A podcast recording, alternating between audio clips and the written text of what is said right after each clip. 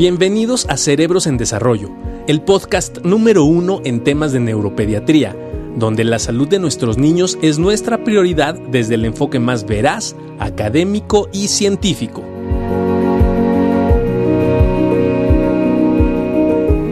Muy buenas. Hola, ¿cómo estás, mi querido Juan Carlos? ¿Qué dices? Doc, pues feliz, encantado el día de hoy, fascinado con el pedazo de invitado que tenemos el día de hoy. Una sorpresa que había estado esperando desde hace mucho tiempo. Y pues encantado de poder compartir transmisión el día de hoy en Cerebros en Desarrollo, Doc, y felices, felices por el invitado que tenemos. Sí, este, sí, la verdad es que en esas transmisiones, ¿no? Que hemos venido viendo historias, este, la verdad, muy emo o sea, que nos llenan de emoción y de ímpetu para seguir lo que estamos viviendo día tras día en esta pandemia. Y bueno, yo quisiera que tú presentaras a nuestro invitado, que es un honor este, poderlo tener con nosotros, ¿no? Bueno, pues el día de hoy nos eh, acompaña ni más ni menos que Horacio Franco. Horacio Franco, considerado el mejor flautista en flauta dulce, flauta de pico del mundo. Eh, una historia de, inspiración que seguramente eh, nos va a ir comentando muchas situaciones que ha pasado a lo largo de su vida para llegar hasta donde está. Horacio, bienvenido a Cerebros en Desarrollo. Muy buenas noches. Muchas gracias por aceptar la invitación. Muchas gracias a Alicia Osorio, que ha sido un enlace fundamental. Horacio, buenas noches. Hola, buenas noches, Eduardo. Buenas noches, Juan Carlos. Gracias por, por esta presentación tan linda. No era necesario este, que dijeran, el mejor no, mira, el mejor realmente, el mejor en algo, pues no es, no, no, no, es, no hay uno que sea mejor, sobre todo en el arte. Todos somos diferentes, todos tenemos algo que decir, que es lo más importante. Hay que, hay que enseñarle a los chavos que, que ellos tienen que ser lo mejor posible en un área, ¿no? Pero, pero convertirse en el mejor es a veces hasta como, como contraproducente, porque uno no se lo cree y aparte de todo en el arte, como les digo, es bien, bien subjetivo. Pero claro, obviamente, pues, ¿quién es el mejor neurólogo del mundo? Pues es que no, no, tampoco, ¿no? Porque hay ¡No está Juan Carlos! bueno, tal vez sí. para nada, para nada. Pero uno nunca quiere reconocer que es el mejor, por eso es importante. Pero bueno, muchas gracias por esta presentación, en verdad se los agradezco mucho y la oportunidad que me dan de, de platicar, de charlar con ustedes y con el público que nos va a oír. Oye, pues muchísimas gracias. Mira, este, no, no quiero yo también emocionarme como fan tuyo, evidentemente, pero, pero lo soy, así hablaré seguramente y se me saldrá la emoción de pronto. Este, mira, te voy a decir el primer contacto que tuve con tu música y se lo, se lo debo a mi padre, ¿no? Que seguramente por ahí estará viendo la transmisión o lo verá después. Este, me acuerdo mucho en la sala de Nezahualcóyotl, no sé el año, fíjate, no me acuerdo bien, pero a lo mejor evidentemente tú lo harás, si fue por el 2004, 2005, que me llevó a un concierto donde estabas interpretando de Bach a los Beatles, ¿no? Y, este, y, definitivamente ese concierto me llevó a tu música, después me llevó a, a, estar checando algunos otros de los materiales que tienes, pero evidentemente este esta, esta trayectoria, el conocer un poco eh, sobre ti es lo que nos interesa, saber cómo empezó el gusto para la música, el gusto que tuviste hacia la flauta, después un poquito al violín y después regresaste a la flauta. Nos interesa muchísimo saber esto, eh, esta historia, Horacio. Claro que sí, te se las digo. Es un gusto poder contárselos porque mi historia es una historia de, de, pues casi como que de ficción, porque yo empecé, yo empecé como el burro que tocó la flauta Literal, fue en la secundaria número 35, allí en Jicotenca, en Corina, ahí en Corina, en la, en la eh, delegación de Coyoacán. Y ahí empecé eh, con las clases de música. Nunca en mi vida había tenido una clase de música, jamás. Y mis padres tampoco me habían acercado a la música porque finalmente, bueno, ellos escuchaban la música que les tocó, con la que les tocó crecer, los Panchos, los Tres Diamantes, los Tres Haces en, la, en los años 50, 60 mi papá oía Glenn Miller de repente, pero nunca se nos inculcó la música clásica. Entonces, yo nunca había tenido tampoco chance de oír música clásica en vivo, ¿no? Y, y, este, y era muy esporádico mi contacto con la música. Sin embargo, sin embargo, yo de niño todo lo decía cantando. Yo casi que empecé a cantar antes de empezar a hablar y todo lo decía con una tonadita y inventaba cancioncitas y me aprendía muy rápido las cancioncitas, pero finalmente yo no me, no me daba cuenta de ello y mis papás tampoco, del talento musical que yo tenía, de la facilidad musical que tenía. Entonces, cuando entré a la secundaria, fui, fue literal como el burro que tocó la flauta. me empecé a tocarla, la flauta escolar, y tuve mucha facilidad. Me gustó, pero más que nada, más que nada, o sea, fue lo que más saltó a mis ojos fue la facilidad que tenía yo para tocarla.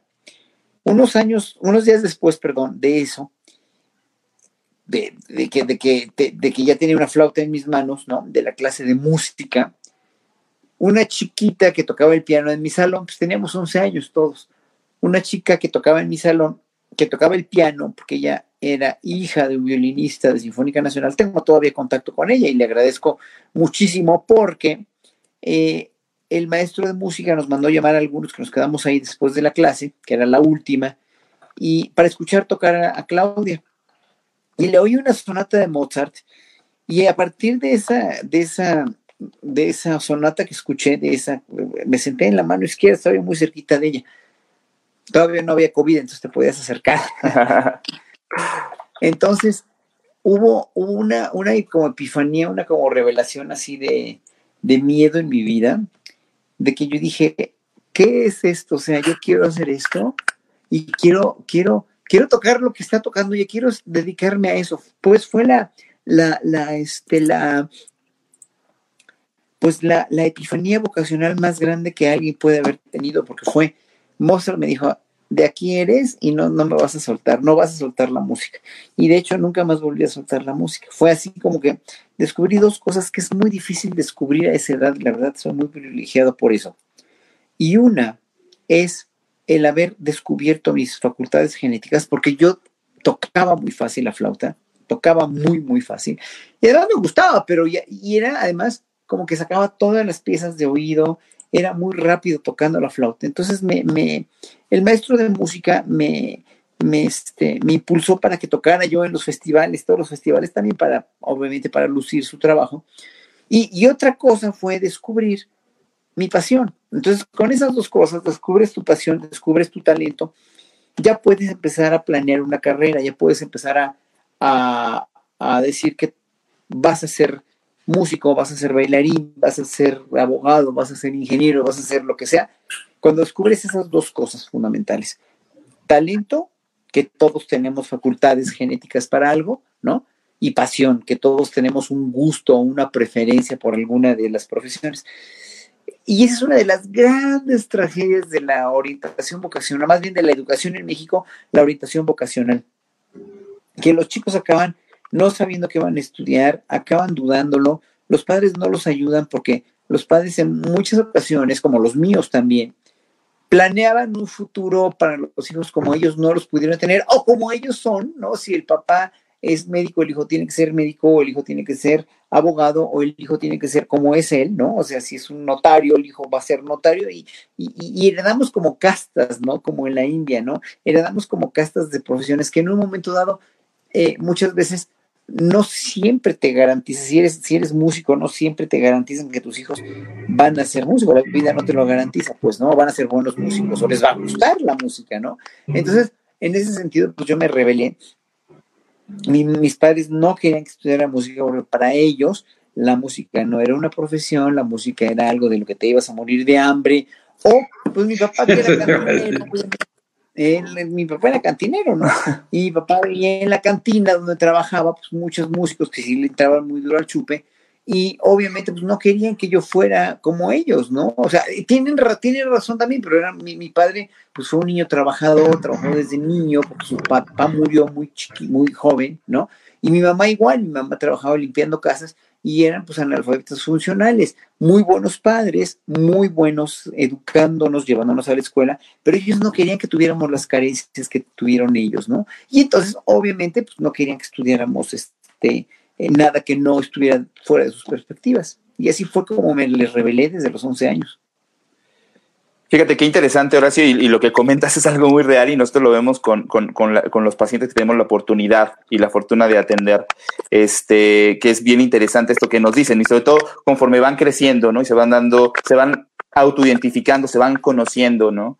Y es importante el hecho de, de, también conocer a nuestros hijos, porque nosotros mencionamos algo y más en, en, algunos pacientes que pudieran tener algunos padecimientos en específico, que decimos que los padres eh, de alguna manera nos tenemos que adaptar a los hijos que nos toca tener y no hacer que los hijos se adapten a los padres que les tocó tener. Es decir, es un ejercicio continuo de, conocimiento y que va tanto de nosotros para los hijos como de los hijos para, para nosotros. Horacio, nos gustaría saber un poquito cómo fue esta experiencia, qué te animó a decir, sabes que yo como mexicano, yo Horacio Franco, este, ya tocando la flauta, quiero irme a Holanda a avanzar en mis estudios, a hacerme un profesional totalmente de la flauta y aventarme, ¿no? A, cumplir el reto, a cruzar el charco y a poder triunfar allá, ¿no? Esa es una muy buena pregunta porque me la, la mayoría de las veces yo llego a ella, pero nunca me la formulan así como tú me la, me la, este, me la formulaste, Juan Carlos. Aquí la cuestión es que yo llego, llego a tocar un instrumento escolar, que en México era un instrumento escolar. Pero después me doy cuenta ya que estoy entrando en el mundo de la música clásica, porque cuando Mozart me arroba con mi, con mi compañerita y me dice, de aquí no te vas, o sea, en, en verdad me volví más freak y el más fanático de la música clásica. O sea, era una pasión desbordada, era una pasión, este, yo la llamaría irracional, ¿no? Pero siempre fui muy apasionado desde niño. Entonces, eso me hizo comprar discos de música clásica, oír la radio pública de música clásica y volverme totalmente un freak, un fanático total de la música, ¿no? Y era yo muy nerd, era un niño muy bien portado y con buenas calificaciones. Entonces eso me, llevó a, sí, a, a ser como un consumidor de esa música y en las estaciones de radio escuchaba yo que los flautistas holandeses eran los mejores. Ya desde los 12 años, 11, 12 años, ya empecé a oír de dónde son estos nombres y la orquesta no sé qué, de Ámsterdam y no sé qué, no sé cuánto. Y yo dije, ah, entonces este es un instrumento profesional. O sea, me di cuenta yo de que era un instrumento profesional, número uno, y número dos, de que había conciertos de flauta, porque además las casualidades que te da la vida, ¿no? Me iba yo a comprar discos por 9.90 a, a las tiendas de ahorrera cuando había, cuando había decencia y pundonor en, en la cuestión de los, de los gustos de la, en la música, ¿no? Y vendían remasterizaciones muy buenas de, discos de discos de música clásica, pues vendían libros, ¿no? ¿Te acuerdas en las tiendas de autos? Todavía algunas venden libros, ¿no? Y venden libros buenos, entonces vendían discos buenos, ¿no? Vendían música buena, ¿no? Y, y pues yo me iba a comprar por 9.90, te comprabas un disco en 1975, 76, y me compré un disco que decía Vivaldi Concertos, Conciertos for Recorder, yo no sabía qué era el recorder, ¿no? Y dije, bueno, pues voy a oírlo a ver qué es, ¿no? Y me, di cuenta que era muy similar al instrumento que tocaba yo en la escuela, y sí, es el mismo, pues, ¿no? Nada más que, obviamente, pues, era un concierto de Vivaldi. Yo dije, ay, mira, pues esto se puede tocar así, ¿no? Entonces, todo lo fui, es que eres como una historia maravillosa de, de, cosas que se te van dando en la vida porque las vas buscando. No, yo estoy seguro que nada se te da. Todo te llega porque lo quieres, lo descubres. Tienes, yo tenía tanta pasión y tanta, de veras, era una fruición y una, un gusto desmedido por eso. Que, y bueno, empecé a sacar conciertos de Vivaldi de oído, empecé a tocar en la escuela porque mi maestro, como les digo, me presumía y quería irme a Holanda porque pues obviamente fui al conservatorio un año después de estar en la secundaria fui al conservatorio, me habían dicho, mira, ahí en Polanco hay una escuela que se estudia profesionalmente la música, ¿no? Y entonces me fui escondidas, ¿no? Me fui escondidas, tomé un camión que se llamaba Polanco Mazarik, que, que, este, que iba desde el metro Allende, bueno, quién sabe hasta dónde llegaba, pero yo lo tomaba en el metro Allende y hacía como una hora y media del metro Allende hasta Mazarik y Periférico, y, este, y ahí tomaba el, el este, yo vivía en Portales. Entonces fui al conservatorio y me dio así como que cuando vi ese edificio tan magnánimo, cuando entré a los, bueno, no entré a los salones, pero oía cómo estaban estudiando, estaban dando clase en el auditorio de la biblioteca, dije yo, wow, qué maravilla, yo quiero estudiar aquí. Eso fue en segundo de secundaria. Entonces, en el tercer año me metí al conservatorio, ¿no? y yo sabía que me iban a aceptar, porque digo, yo, yo ya tocaba mucho, yo me sentía pues, la mamá de los pollitos, ¿no? Y me metí al conservatorio con esa pasión que me caracterizaba y me caracteriza. Y pues yo quiero estudiar aquí, ¿no? Y ya me hicieron exámenes, pasé todos los cursos de exploración profesional que había. Y pues, ¿qué quieres estudiar? No, pues que flauta dulce, flauta de pico, ¿no? Eso, es un instrumento folclórico latinoamericano, ni sabía, ¿no? Pero me, me dijo la, señora, la señorita que hacía pues la secretaria que sea las admisiones, no, es que eso es un, no, aquí eso es un instrumento, tú tienes que estudiar aquí un instrumento muy serio, así como me dijo mi mamá, tú tienes que estudiar una carrera seria, medicina, ingeniería, este, qué sé yo, derecho, no, negocios o lo que sea, me dicen la que hace de las admisiones, no, pues tienes que estudiar un instrumento en serio, eso es un juguete, eso no, no, no es nada, aquí no se da, y yo dije, híjole, ¿qué voy a estudiar? ¿No? Pues un instrumento de la orquesta, violín, viola, cello, fagot, clarinete, oboe, saxofón, o lo que sea, es guitarra, canto, ¿no? Y dije, híjole, ¿qué me, ¿para qué me? Todavía no me cambiaba la voz, tenía yo 12 años, 13, ¿no? Todavía no me cambiaba bien la voz, no podía estudiar canto. Y yo dije, ¿qué estudio, qué estudio, qué estudio, qué estudio? Pues ahora sí que, a ver, ¿para qué me alcanzan mis ahorritos? Pues para un violín. Me compré un violín y entré al conservatorio como violinista, porque no había flauta dulce. Entonces el maestro de violín me hace una, me hace la, la, la, entrevista para empezar a estudiar con él, un maestro italiano muy mal encarado, y me dice, y este, ya, a ver, toca algo, no, pues no toco nada, yo con mi, con mi violín, pero no tocaba nada, ¿no? Este, ¿cómo que te inscribes aquí y no tocas nada? ¡Qué escándalo! ¿Cómo se puede? Pues me puso, me puso, o sea, me puso como camote y yo sin poder defenderme, pues estaba muy chavito y este me trataba como la peor basura del mundo, ¿no? El maestro de violín, porque él era buen maestro de atrilistas, era una gente que pues, ya tenía mucha carrera, ¿no? Como maestro de violín, y este, y me trataba como la peor chancla, porque pues, había compañeritos hasta más chicos que yo que tocaban ya mucho más, ¿no? Digo, empezaron desde niños. Y entonces, pero me di cuenta que él era el director de la orquesta de cámara del conservatorio, la orquesta de cuerdas. Entonces un día me le presenté y le dije, oiga, maestro, este, cuando acabó el liceo, le dije, maestro, quiero tocar de solista con su orquesta, ¿me deja? Pero pues yo, yo era este, así, era yo, pues era muy espontáneo, además, yo tenía 13 años, me dice, pero ¿cómo crees que vas a tocar de solista? Estás loco, Franco, eres un idiota, eh, ¿cómo se te ocurre si apenas estás empezando y no ves los violinistas tan buenos que hay aquí? Le dije, no, pero no es con el violín maestro, es con la flauta, sacó una flautita, a ver, déjeme tocar un concierto de Vivaldi, Se la he hecho, se la, ahora sí que le, le, toqué todo el concierto de Vivaldi, se quedó así como que de a seis, ¿no? Y me dice, pero ¿por qué no me habías dicho que tocabas tan bien la flauta? Pues, porque nunca me preguntó y además pues, yo era solo, soy su alumno de violín. No, no, no, tienes que tocar de solista y ya me dio la chance de tocar mi primer concierto de solista cuando, cuando tenía yo 14 años. Eso fue en 78, no estaba yo en el mismo año escolar, en abril, 12 de abril del 78, mismos que hace dos años precisamente este, celebré 40 años de carrera. Ya desde que toqué ese concierto siempre celebro 25, 30, 35, 40 años de ese concierto. ¿no? Ahora en tres años más me toca celebrar 45 y este lo hago en el Palacio de Bellas Artes. Entonces, eh, pues fue como que mi, mi primer plataforma para demostrarle a mis papás también y demostrarme a mí mismo que podía ser solista de un instrumento pero yo quería irme a Holanda, o sea, yo no, no, no tenía ningún provecho aquí como violinista, ningún provecho como nada. Este, a los 16 años seguí estudiando en el conservatorio, ya había dejado el violín, el maestro de violín me dijo un año después, lo, déjalo, por favor, eso no es tu carrera, tú, tú, eres flautista y vas a ser flautista. Y trata de hacer lo posible por tener, tomar clases con alguien aquí y después si quieres vete. Pero bueno, yo ya tenía mi plan de irme a Holanda desde los 12 años, así que no era nada nuevo para mí, ¿no? Porque ya había oído los flautistas holandeses.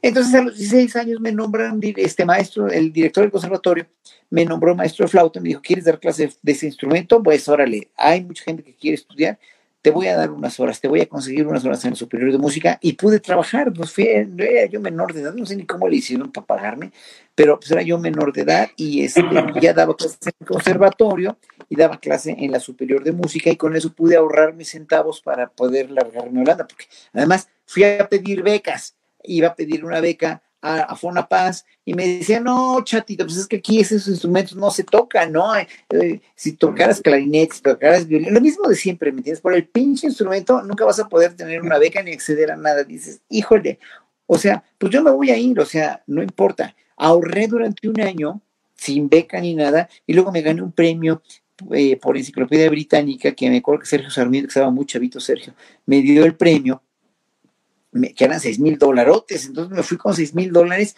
y otros casi seis mil que había ahorrado durante un año de trabajo como maestro. Ya mi mamá y mi papá pues ya se habían callado la boca porque me veían que iba yo en serio y me veían así como la trompa del tren, ¿verdad? Iba yo, no me quito, no me quito, no me quito, y si me pegan me desquito, iba yo derecho y no iba yo a claudicar nunca, porque era mi vida esa, ¿no? Entonces, bueno, a fin de cuentas, como sabía lo que quería, como sabía lo que, lo que me convenía, y ya había yo hecho lo posible. Y además era yo muy nerd. Entonces aprendí holandés antes de irme a Holanda. Este, investigué muy bien, mandé un cassette muy bien grabado para que me aceptaran. Me aceptaron en esa escuela donde quería yo precisamente en Ámsterdam. Y pues así fui, así fue como me fui. O sea, todo lo que, lo que he logrado, todo lo que había logrado en ese entonces se me había hecho realidad porque había yo luchado para eso, no había yo estado al, a la deriva de que si mi mamá me deja, si mi papá me deja, si me consigo una beca, si este, si me dan la oportunidad o no me la dan, yo me la busqué, o sea, en la vida uno se busca todo, todo, todo, todo. Entonces se busca una enfermedad, se busca uno, este, eh, se, propicia y, y, felicidades, se propicia uno relaciones tóxicas, se propicia uno pobreza y riqueza. Se los puedo decir porque lo sé, ¿no? Aunque a veces uno no tiene la culpa de que te toque una enfermedad, obviamente, pero en un momento dado todo tiene un origen y no, no, o sea, estoy hablando con médicos eminentes, ¿no? Que no quisiera yo en un momento decir, si las enfermedades este, te llegan porque te las buscas, algunas sí son muy injustas, ¿no? Digo, como el COVID-19, ¿no? Que, que a mí me dio... Te dio, te dio COVID, sí, sí, sí, supimos. Me dio COVID en marzo, ¿no? Sí, sí, fui de los primeros, que me la traje de Nueva York. Sí. Pueden leer en el Soberano un, artículo que escribí, se llama Un souvenir de Manhattan, donde, de, todas mis desventuras de mi souvenir que me traje yo de Nueva York, me enfermé a principios de marzo, mediados de marzo, y ya me curé, pero, pero sí, o sea, yo decía, nunca me va a dar, nunca me va a dar, nunca me va a dar. ¿Y por qué me dio? Me dio por una razón, o sea, no, nunca, yo decía, nunca me va a dar porque no me lo he buscado. Soy un hombre muy sano, como muy bien, como orgánico, como, o sea, tomo una cantidad de, de, este, de, de comida buena, de veras de buena calidad nunca me meto a la boca ninguna cosa industrializada, por más mínima que sea, nunca me meto a la boca nada que venga en una lata, nada que venga en una botella de plástico, nada que, esté industrializado o, ni glutamato monosódico, ni nor suizas, ni polvos, ni nada de eso, ¿no? Entonces estoy todo el tiempo comiendo verduras orgánicas, pollo orgánico, lo mejor que puedo, pescado, etcétera, etcétera. ¿Por qué me dio? Hago mucho ejercicio además y soy muy feliz, ¿no? Entonces, ¿Qué? ¿Por qué me lo busqué? Sí, sí, me lo busqué. Y les digo, ¿por qué? Me lo busqué porque me, e, en noviembre también, en noviembre del año pasado, me dio una, una, un enfriamiento en Nueva York y me dio un acceso muy fuerte de tos y de ronquera y no me lo cuidé. Y al no haberme lo cuidado me volví vulnerable y susceptible, ¿no? Y también, ahora que andan diciendo que los O positivos somos más propensos a, digo A positivo, pero yo soy A, son más o somos más propensos al COVID, pues también ya me lo explico, pues, ¿no? Todo tiene una razón de ser. Pero yo me busqué, en realidad, yo decía, no me va a dar porque estoy muy fuerte, pero sí me dio porque es un virus muy fuerte. Claro. Oye, Horacio, nada más, digo, de, de lo que nos platicas y nos compartes, muchas gracias. ¿Cuántos de tus cuates, cuántos de tus primos, de tus amigos no te dijeron, Franco, ¿qué estás haciendo, no? ¿Tú crees que la vas a ir a hacer a Ámsterdam? No, pues eres un... Porque ya ves que los mexicanos somos especialistas en eso, ¿no? ¿Tú crees que un mexicano va, la va a hacer allá? ¿Qué te vas a ir a hacer? El idioma está re difícil, ¿no? Este, ¿Qué tantas veces te dijeron no vas a poder? Bueno, la primera que me dijo eso fue mi mamá. Ese fue el problema. Entonces yo no necesitaba de amigos ni de, ni de este, ni de porque además no me llevaba con ellos. Pero, pero mi mamá estaba más preocupada por quién me iba a lavar y quién me iba a, planchar y quién me iba a cocinar que por mi carrera. Entonces, como mi mamá era una mamá muy preocupona y hasta cierto punto era muy buena mamá, pero muy castrante, ¿no? Y además, como, como yo también desde los, desde los 14 les dije yo que era gay, o desde los 13, que eran 14, que era yo gay y todo. Y para una gente con esa mentalidad, pues tampoco funcionaba. O sea, no, o sea para ellos iba yo a ser un hijo muy disfuncional, según sus parámetros, ¿no? Pero como mi vida era al 100% funcional, estaba yo muy 100% seguro de todo lo que quería.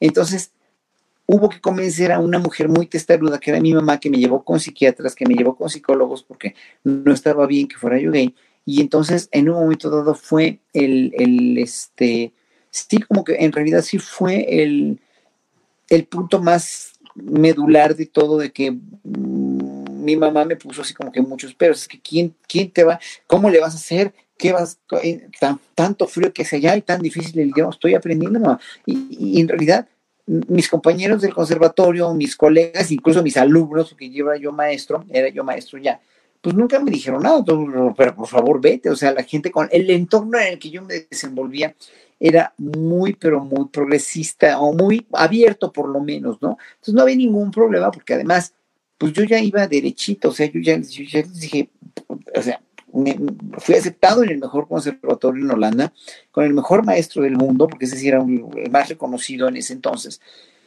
Y entonces, pues no, no, no, o sea, voy a hacer lo posible. Nunca he hecho caso de consejos que sé que no me convienen también. Y eso en un momento dado me hizo también, ahora, por ejemplo, también ahora reconozco que, que en un momento estuvo muy bien porque había una amiga mía, por ejemplo, una amiga inglesa que era mucho mayor que yo, tocábamos juntos, ella daba clase en el conservatorio, yo tenía 16, 17 años, 16 años.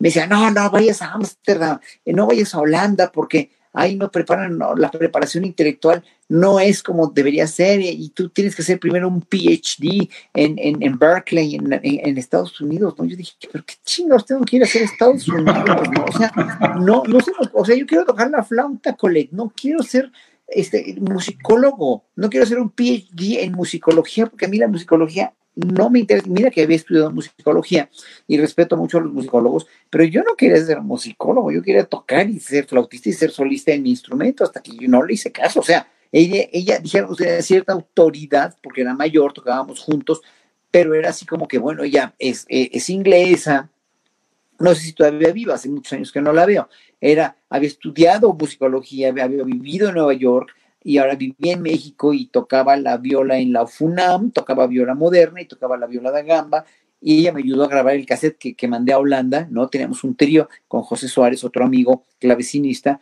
pero en un momento dado yo dije, no, yo voy a hacer lo que a mí se me pega la gana, ¿por qué? Porque así quiero que sea. Y así estuvo bien, porque no, de haber sido yo musicólogo me hubiera metido un tiro. De haber seguido con el violín me hubiera metido un tiro. Porque hubiera sido un violinista del montón y hubiera sido muy difícil para mí encontrar como que un nicho de trabajo como el que encontré con la flauta. Pese a que en la, la flauta es un instrumento al que le tengo que reclamar, dijéramos, muchas cosas, que es un instrumento, la flauta dulce, que es un instrumento que no tiene repertorio, que era un instrumento secundario y relegado en el barroco, que era un instrumento que es un instrumento que no tiene, porque no entra en ninguna orquesta como instrumento de orquesta.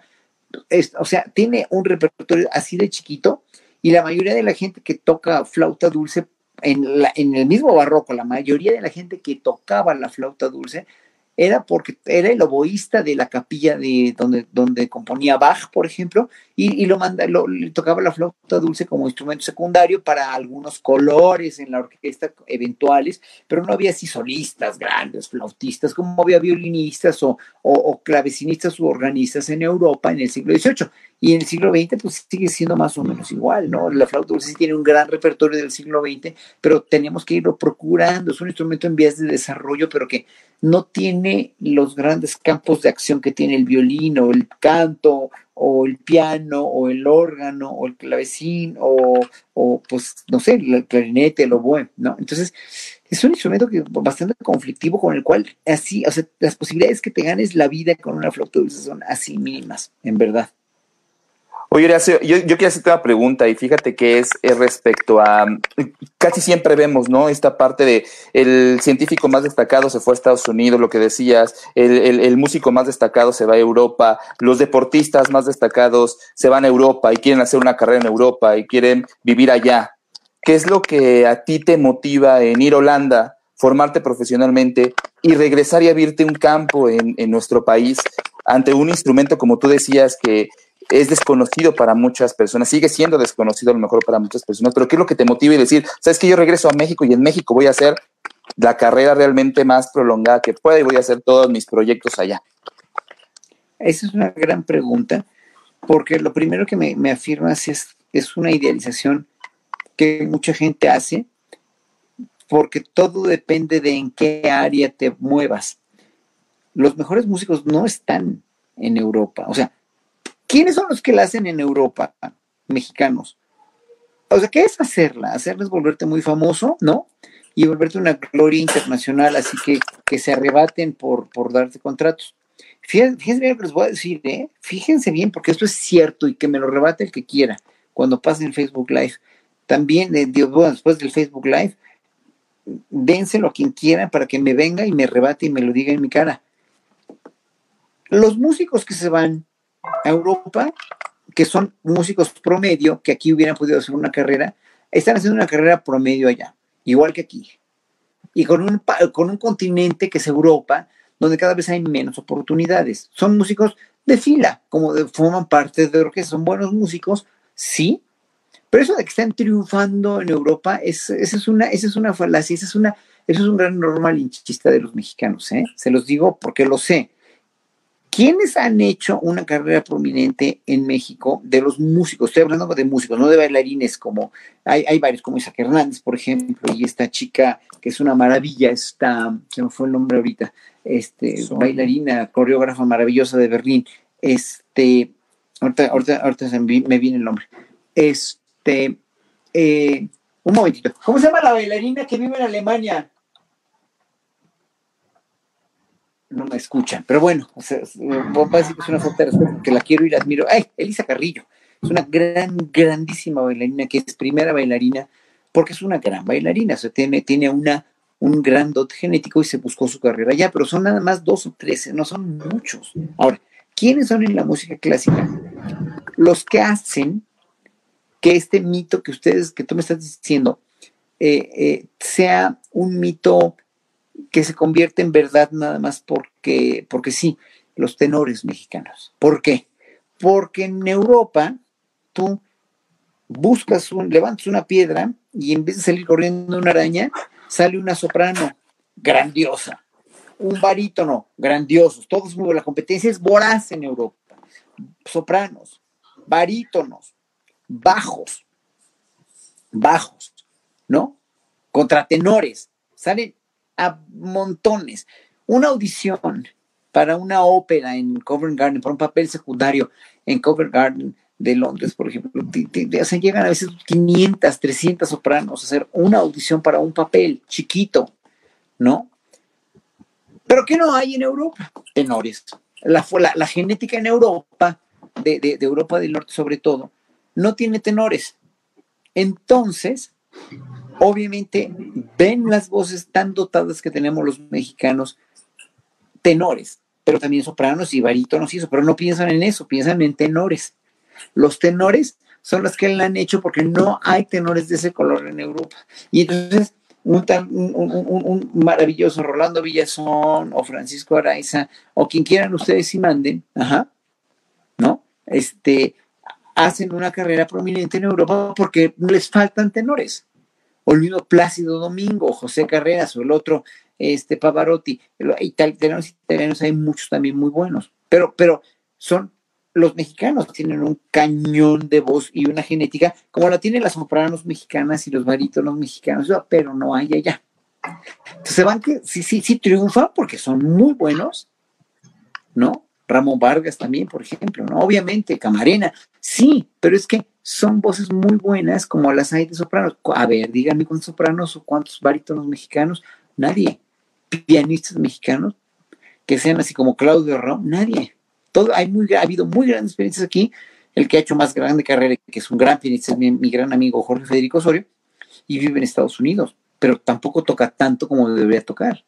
¿Quiénes son los grandes pianistas que la hacen? Bueno, ya ha, habido muchos como Claudio, obviamente los grandes, grandes y, todos estos fenómenos chinos, ¿no? Como, como o, los rusos de, desde los ochentas, ¿no? Pero, pero en realidad, como Lang Lang, el chino este, ¿no? Que es muy prodigioso técnicamente, pero que a mí no me dice nada. Yo prefiero otros pianistas un poco más conservadores y un poco más expresivos, pero bueno, yo soy ya de otra generación. Pero, bueno, entonces, vamos a esto. Ese es un gran mito. Entonces yo llego a Europa acabo mi carrera, me, iba yo a quedar dos años, me ofrecen quedarme otros tres, ya era yo asistente de mi maestro en la clase de técnica y yo me recibí como solista, como, como ahora con grado de maestría, me ofrecieron quedarme a hacer el grado de maestría, me revalidaron todas mis materias del conservatorio y yo me recibo y en el año en que me recibo, que fue hace 35 años, en 1985, te reciben 16 flautistas o 18, ya no me acuerdo cuántos éramos, éramos un montón. Se reciben el mismo año que yo, de mi mismo maestro, ¿no? De, la misma cátedra. ¿Saben desde entonces cuántos flautistas? Eh, eh, de, todos esos 16 flautistas, los únicos que hicimos carrera más o menos sostenible, sustentable, somos tres nada más, porque todos los demás se fueron a otros instrumentos. ¿Por qué? Porque de la flauta no vives y porque yo me hubiera quedado en Holanda y hubiera sido mi, mi pase automático para tocar otro instrumento. ¿Ven? Para dedicarme a otra cosa que no fuera la flauta dulce. Entonces yo tenía los deseos de regresar a México para darle, ahora sí que parezco patriotero, pero no, soy muy patriota para darle a México lo mejor que aprendí, que fue pues eso, esa, sobre todo la escuela de pensamiento, de disciplina, de democracia holandesa, y, enseñar flauta dulce a quien se dejara, a quien fuera apto para eso, pues, ¿no? Pero, pero el formar flautas, flautistas dulces en, en, en el mundo y ahorita es una cuestión bien peligrosa porque estás formando desempleados. ¿Viste? ¿Y, qué ha pasado ahora, Horacio? Ahora, eh, tú, eres maestro ahora de flautistas, ¿cierto? ¿Te dedicas a todavía o ya no? no? ya no. acaba de, terminar su carrera un alumno mío que, es muy talentoso, ¿no? Y yo creo que es el último que voy a dar porque no, no, no se han formado. Yo, yo ya metí planes de estudio de la carrera del conservatorio. Ya otra exalumna está dando clases y formó la carrera en la superior de música y en la UNAM se da. Ya con eso está, está bien. Yo ya no quiero dar clases de flauta a menos que sean talentos sobrenaturales y extra geniales, porque pues precisamente vas a ser gente desempleada. Nada más, es una cuestión de laboral es como las escuelas de música tienen un error fatal también, que es formar tantos guitarristas, cuando, pero por lo menos de guitarra, aunque el repertorio no sea, sea mucho más grande que el de la flauta, sí, en el campo de acción también, porque hay concursos de guitarra, masterclasses de guitarras, este, simposios de guitarras, orquestas de guitarristas, bla, bla, bla, bla, bla, cosa que no hay con flautistas, ¿no? Y en un momento tiene mucho más repertorio para tocar solos que nosotros. Entonces, formar guitarristas también es un craso error porque hay una sobreexplotación de muy buenos guitarristas que no tienen chamba. También muy buenos pianistas que no tienen chamba. Mientras no creemos una infraestructura educativa y cultural en México que haga que los flautistas, los, los pianistas o cualquier profesión tenga mejores condiciones de trabajo, que no es que no las haya, es que todavía les cuesta, hay mucho, hay mucho rezago en la cuestión de la designación de los presupuestos a la cultura. O sea, si la tenemos en muchos, o sea, sí hay muy buen impulso a la cultura en México desde hace muchos sexenios, pero ahorita como, como se vino el COVID y, después como, como existe también la situación de que cada vez hay menos dinero para la cultura en todo el mundo, pues sí está difícil. Oye, Horacio, ¿cuál, cuál, cuál ha sido uno o dos de tus momentos más increíbles que hayas vivido con la flauta, tus conciertos, algo así que puedas decir, estos son como momentos que me han marcado? Fíjate que pues, es que la verdad no puedo, han sido tantos y tan padres, o sea, han sido tantos y tan intensos, que pues yo siempre recuerdo, por ejemplo, una vez en Oaxaca con Eduardo Mata dirigiendo una señora descalza y que apenas hablaba español ahí en, en este en el pueblo de Rodolfo Morales, este, no me acuerdo cómo se llama el pueblo, del gran pintor Rodolfo Morales pagó ese concierto pagó ese concierto. Y en ese, en este pueblo, no, no era Teotitlán, era, ahorita me acuerdo, este pueblo maravilloso de, de, Oaxaca, que pues se acercó una señora a, a decirme que había sido lo más hermoso que había oído y me estaba llorando de emoción y me abrazaba y me decía, no se vaya, quédese aquí a tocar todos los días, ¿no? Esos son momentos maravillosos, ¿no? Porque finalmente, pues te, te, te dejan mucho, ¿no? te dejan mucho o, o, así, pues es que son momentos muy interesantes porque pues sí, las grandes eras de concierto te, te dan mucho, te imponen el aplauso que recibí del público israelí, me acuerdo del público alemán, eso me gusta mucho, pero también me gusta, me gustó mucho tocar en el hoyo, ahí en Iztapalapa, un concierto en un lugar que se llama El Hoyo, donde, donde este, pues no entra ni la policía, ¿no? Bueno, tienes que entrar con policías para resguardado para que no te vayan a asaltar. En realidad yo entré con, con cadena de policías. Se me hizo muy raro, pero pues es el hoyo, ¿no? y pues tienen puros chavos con chemo y, y, se sientan ahí a ver qué, a ver qué pescan, ¿no? Y, están los perros y y salió un niñito, pobrecito, quería, quería oír la flauta, y los papás a golpes lo metían a su casa, ¿no? Entonces, eso es muy fuerte también, no, no, son momentos que me marcaron mi vida, pero ese es un momento donde dices, híjole, esta gente qué necesitada está de cultura y de arte, ¿no? Y que, ¿cómo es posible que, y, me, fue un momento muy fuerte porque finalmente pues obviamente vi la, miseria en su grado máximo, ¿no? En su grado así de, pues conmoción y les pude dar, les di lo mejor de mí mismo, toqué un concierto, toqué un recital y ya, ¿no? Conciertos en las escuelas secundarias para las cuales pedí beca, pedí beca para conciertos en secundarias hace muchos años, hace 10 años pedí al FONCA para dar conciertos este, en secundarias y este, a secundarias marginadas, ¿no? y, fue muy interesante porque pues, también te das cuenta de lo de los sencillos que pueden ser los chavos, ¿no? O sea, ah, qué sé yo, les puedo decir que ha habido lugares maravillosos donde he tocado aquí en México, fuera de México, en escuelas en Estados Unidos, en, en este, en, Israel, en Europa, en, en, el Reino Unido, pero pues cada concierto es diferente y cada concierto es una gran vivencia y una gran experiencia. Claro, Oye, Horacio, y, y, un poquito en la línea que de lo que te preguntaba el, doctor Barragán ahorita, este, más allá de, de, qué es lo que te ha hecho sentir eh, realizado, tan contento, me gustaría que, que, me mencionas a lo mejor más bien un par de cosas que han sido las más difíciles que te ha tocado eh, superar y, y, que has tenido que idear algún plan o que de plano te has aventado así sin plan y has, has dicho, ¿sabes qué?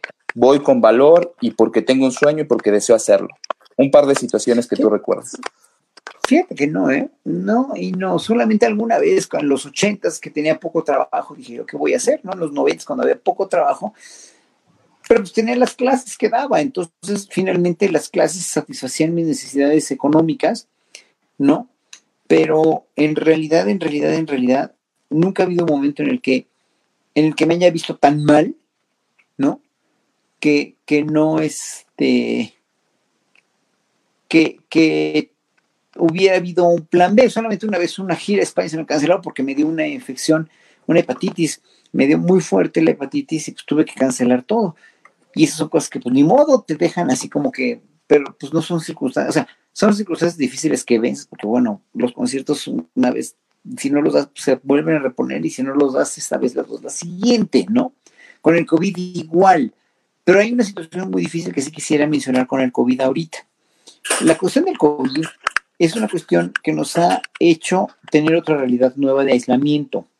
Esa realidad de aislamiento, ¿no? Que es muy contraria a los gregarios que somos los músicos, pero también, también, y quiero decirlo, a la, a la manera de circunscribir el fenómeno de comunicación que implica el dar un concierto en público o el dar una función de danza en público, o el dar una función de teatro en público. Es decir, cuando yo voy al concierto y me pongo en la sala de conciertos y me pongo a tocar o a dirigir, en cualquier caso, eh, el público va y se sienta, paga un boleto, ¿no? O se lo regalan, como sea, o, en el hoyo, pues ahí se sientan los chemos a ver qué oyen, ¿no? Pero hay un fenómeno de comunicación entre yo solista o yo director o yo orquesta y el público.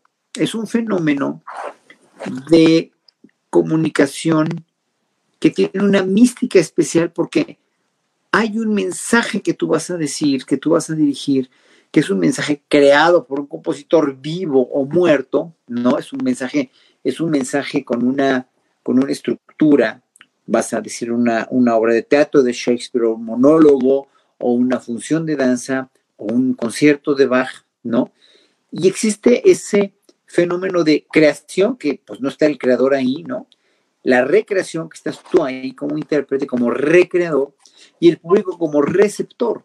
Bueno, el hecho de, de, de estar en una situación así es una cuestión mística, es una cuestión vivencial, es una cuestión estética, sí, artística, sí, pero más que nada es esa vivencia intensa que tienes al sentir las vibras del público, al sentir las vibras y el calor de la gente y luego del aplauso, ¿no? Aunque no haya aplauso o si hay aplauso. Entonces, eso es lo que extrañas, eso es lo que se perdió.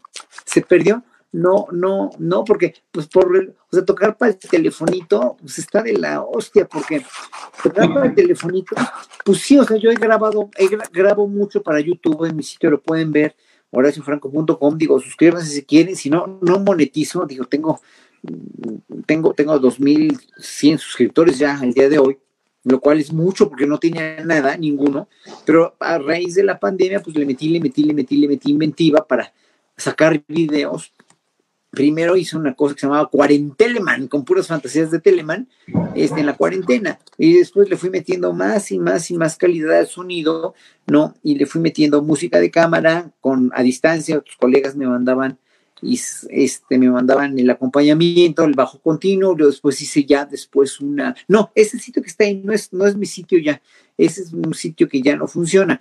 Mi sitio web, nada más para, los, los, los, web managers aquí, es, es este en Facebook, Horacio Franco Flautista, en Instagram igual, Horacio Franco Flautista, y en YouTube Horacio Franco, y en Twitter igual Horacio Franco, o sea, me, me, me encuentro como Horacio Franco como de lugar. Entonces, en ese sentido, en ese sentido, el, el, la cuestión de qué rápido son, lo quitaron bien rápido. De volada, de volada, ¿verdad? ya, ya nos equivocamos. No, es que se, funcionaba, pero ya no funciona, ya el, servidor ya no, el host ya no lo, no lo, ya no lo sustenta, ya, ya desapareció. Pero bueno, para no hacerles el cuento largo, este, hago muchas cosas, pero el hecho de, y hago conciertos para Facebook Live, algunos que me han pedido para Facebook Live, o grabo conciertos para páginas de Facebook Live también. Pero es horrible estar grabando para un teléfono y tocando para un teléfono. A mí me gusta el contacto, a lo que nos gusta a los artistas es el contacto con el público el, la reacción del público, el, el, estar ahí ante la gente diciendo, ¿no? Que aunque no te oigan más que 300 gentes y no miles que te pueden oír en todo el mundo por internet, pues obviamente es lo mágico, pues, ¿no? Es lo, mágico es el contacto humano que se ha perdido. Es, así es. Claro. ¿Cuál es tu inspiración, Horacio? ¿Cuál es mi inspiración? Pues, o sea, toda la vida, la vida, el, o sea, el ¿Qué es, lo, ¿Qué es lo que me inspira un artista? Pues mira, yo te diría, si fuera yo más, más sangroncito, más mamón, diría yo que en el artista hay un 90% de transpiración y un 10% de inspiración. Y es cierto también, ¿eh? O sea, no hay ese, o sea, ese, ese milagro creativo que a veces dices, este, eh, voy a imaginarme un bosque mientras estoy tocando, ¿cuál bosque? Estás tocando ¿Cuál bosque? ¿Cuál nombre? ¿Qué bosque? Ni qué la Estás así al 100% de veras haciendo música muy, no matemática, muy expresiva, sí, pero muy difícil. Muy, muy difícil. Estás al 100% dirigiendo una orquesta donde tienes que darle la entrada al clarinete, al fagot, a los violines, disfrutando obviamente intensamente la música, pero hay mucha transpiración, o sea, hay mucho trabajo detrás de eso, pues, ¿no? O sea, eh, Vivaldi compuso un concierto y dicen que se le ocurrió el tema de una fuga y corrió mientras daba misa. Pues mira, son leyendas, son puros mitos, porque para escribir un concierto, para escribir una obra como la que escribió Bach, Vivaldi, Beethoven, Händel, Mendelssohn, porque se necesitaba mucha preparación, era mucha estructura y era una cuestión de, eh, eh, de, veras una, una sabiduría de escritura que es la misma sabiduría que requiere un ingeniero estructurista para poder realmente levantar una construcción, ¿no? Que no se caiga, o la misma, la misma, la misma estructura, el mismo conocimiento estructural y funcional que un neurocirujano tiene que tener de todas las partes del cerebro para poder realmente no tocar un nerviecito que le da a, que le puede dar en la torre a una función vital, pues, ¿no? Entonces, obviamente cuando estás operando este cerebelo, cuando estás operando, que, que, acaban de operar un alumno mío del cerebelo, que salió muy bien por fortuna y en Querétaro, que, pero que en un momento dado, obviamente, este, todas esas son cuestiones, sí de inspiración, porque te inspira hacer tu trabajo, pero el mismo trabajo te inspira a hacer, hacer las cosas bien. Y a veces el hacer las cosas bien tiene que requerir de una súper concentración. Porque como yo te diría, si yo te diría, El hecho de ir al, al, desierto de los leones y ver y respirar el aire de los pinos me hace tocar mejor. Pues no, no, ¿eh? O sea, no, me gusta ver los árboles, me gusta asomarme a mi casa, que hay muchos árboles también. Me gusta ver y oír cantar los pájaros, ¿no? E imitarlos de repente, y a veces me doy unos quien vive con los pájaros. En, eh, he dado muchos quien vives con pájaros y con pericos y todo, ¿no? no que, que, que han sido muy padres pero eso no me inspira cuando estoy tocando o estoy dirigiendo una cosa muy difícil de bajo, por ejemplo, ¿no? O sea, es, es una cosa, son, son, son muchas cuestiones, muchos factores así. O, obviamente la música es inspiración en cuanto a que al público es al que le tienes que decir esa idea maravillosa, basada en la belleza y en la estructura de cómo plasmó la belleza con esa estructura, pero pues ahí viene el placer estético. Cada quien, fíjate, es una cosa bien importante, doctor, que me preguntas, porque cada quien percibe el arte de una manera diferente. A, mucha gente le gustará mucho cómo, cómo, este, cómo canta, no sé, la cala, si otra gente nos pone los pelos de punta, ¿no? Por ejemplo, a mucha gente le, le, le, mucho la música de, de este de, no sé, de Stravinsky, a otra no la puede ni, oír, ¿no? A mí no me gusta Karl yo no entiendo cómo se puede, se puede, se puede emocionar la gente con una obra tan burda y tan horrenda como, para mí es horrenda, como Carmina Burana, y se les puede decir como músico por qué no me gusta, ¿no? Además no me gusta la mente de Oz, porque era nazi, además era fascista. Pero aparte de todo, no me gusta cómo compone, ¿no? En cambio hay compositores de los tiempos que, que, pueden haber sido nazis y que me encanta cómo tocan o cómo cantan, eso no tiene nada que ver, pero, pero hay, es cuestión de gusto personal. Total claro. y absolutamente. Horacio, qué rápido se nos va el tiempo, nos, nos, nos encanta platicar así, la verdad es que, eh, y contigo se, se, pasa volando, ¿no? Este, Horacio, ¿qué viene? ¿Qué, qué, qué planes vienen ahora y, y en esta nueva era post-COVID o la nueva o la rara normalidad? ¿Qué es lo que sigue, Horacio, ahora? Pues mira, tengo el primer concierto programado el día 2 de... Ah, mira, un, un comentario, Luz María Romero, muchas gracias. Tienes ahí muchos saludos, eh, ahí te los voy a ir poniendo para que lo puedas. vamos a ir poniendo para que los veas. Bueno. Gracias. Ah, Ivonne Miranda, muchas gracias, muchas gracias por su comentario, Ivonne, de Texcoco. Bueno, ¿qué les puedo decir, mira, Gerardo Solano? ¿Qué, es, qué, qué viene? Tengo un concierto el día 2 de octubre que no se olvida, ¿no? De dirigiendo a la Sinfónica del Estado de México, que espero que se haga una versión muy reducida para evitar contagios, obviamente, y con el público me imagino muy a distancia también. Tengo pues varias, varias cosas en internet más que nada, ¿no? Muchas gracias Silvia Hidalgo, Tobón. Pues miren, ¿qué les digo? No tengo nada ahorita más que en octubre y probablemente otras cosas ya después. Una invitación a Italia eh, el año que entra, pero no sabemos cuándo una, este, gracias a Anabel Espejel, eh, eh, una invitación a España probablemente también y eh, otra invitación a Nueva York para volver a contagiar no sé de qué, para seguir la gira que se interrumpió, porque se me interrumpieron muchos conciertos también, el gobierno de Guanajuato también me, eh, con el Festival Bach, del cual soy director de la orquesta del Festival Bach, pues también se pospuso, ¿no? Ah, mira, Aida Luz, Aida Luz, muchas gracias por esa entrevista, gracias por sus palabras, en verdad, Aida. Pero ¿qué les puedo decir? O sea, pues ahorita todo está incierto, incierto, ¿no? Mientras no veamos hacia dónde vamos, no podemos ir a ningún lado.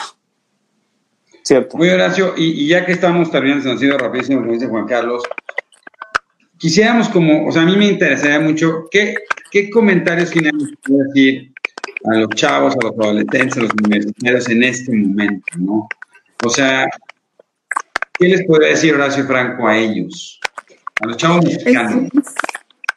Ajá, pues que, que, tengan paciencia y que tengan aguante, porque la vida ahorita no nada más tiene que ser el internet y los videojuegos, ¿no? Que estoy de acuerdo que los jueguen, que estén muy metidos en eso, pero que traten de, de, de ver que todo lo que hagan ahorita por su bien lo van a recaudar después y todo el tiempo que pierdan no, no, en primer lugar, no estando contentos, pero aparte no asistiendo bien a la escuela y no entendiendo que esto pues es una cosa que nos tocó vivir y que la tenemos que vivir que ha, habido gente que la vivió mucho peor, porque esto pues es una pandemia que finalmente es controlable. Los jóvenes no están tanto en riesgo, ¿no? Por, por fortuna, los jóvenes chavos adolescentes van a perder mucha se van a sacar de onda por, se han sacado de onda por tanto que tienen que estar encerrados y estudiando encerrados, etcétera, etcétera.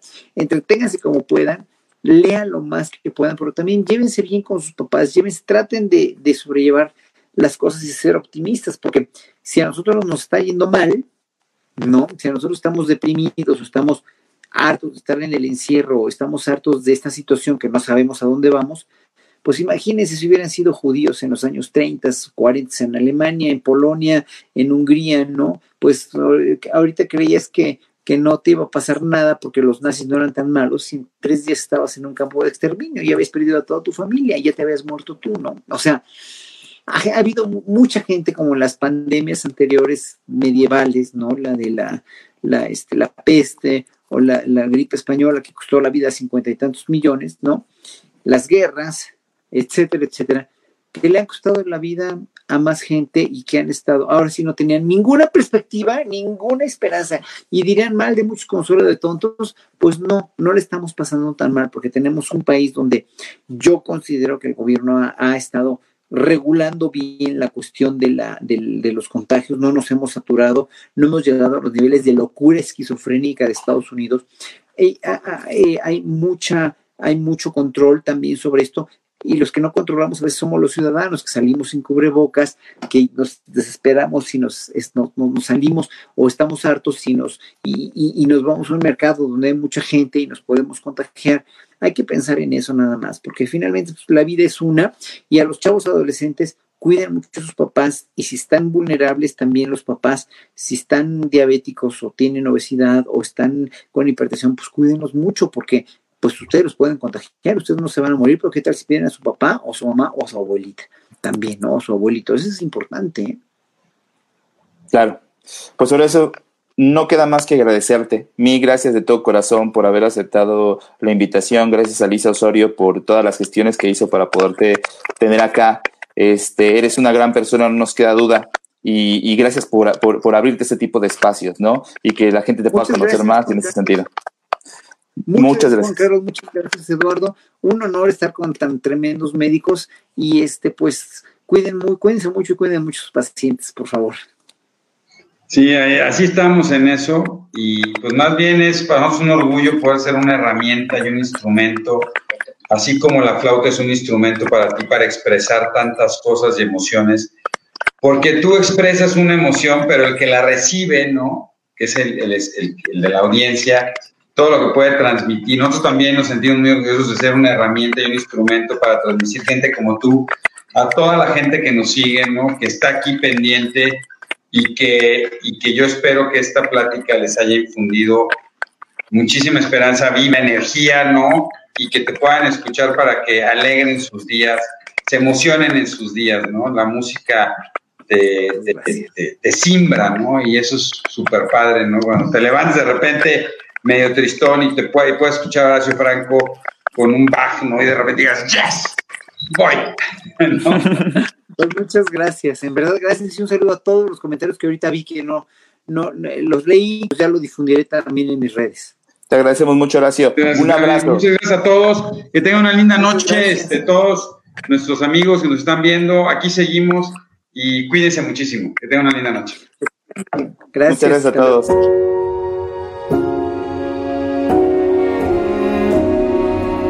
Cerebros en Desarrollo el podcast comprometido con la idea de que en los cerebros de nuestros niños no hay límites. Síguenos en nuestras redes sociales. En Facebook nos puedes encontrar como Neurología HIM, en Instagram como arroba Neuropedia HIM, nuestra página web es cerebrosendesarrollo.com y si tienes cualquier duda o comentario, por favor escríbenos al correo electrónico cerebrosendesarrollo.gmail.com. Si este episodio crees que le puede ayudar o servir a alguien, por favor compárteselo. Le podrías estar ayudando mucho más de lo que te imaginas. Nos seguimos escuchando.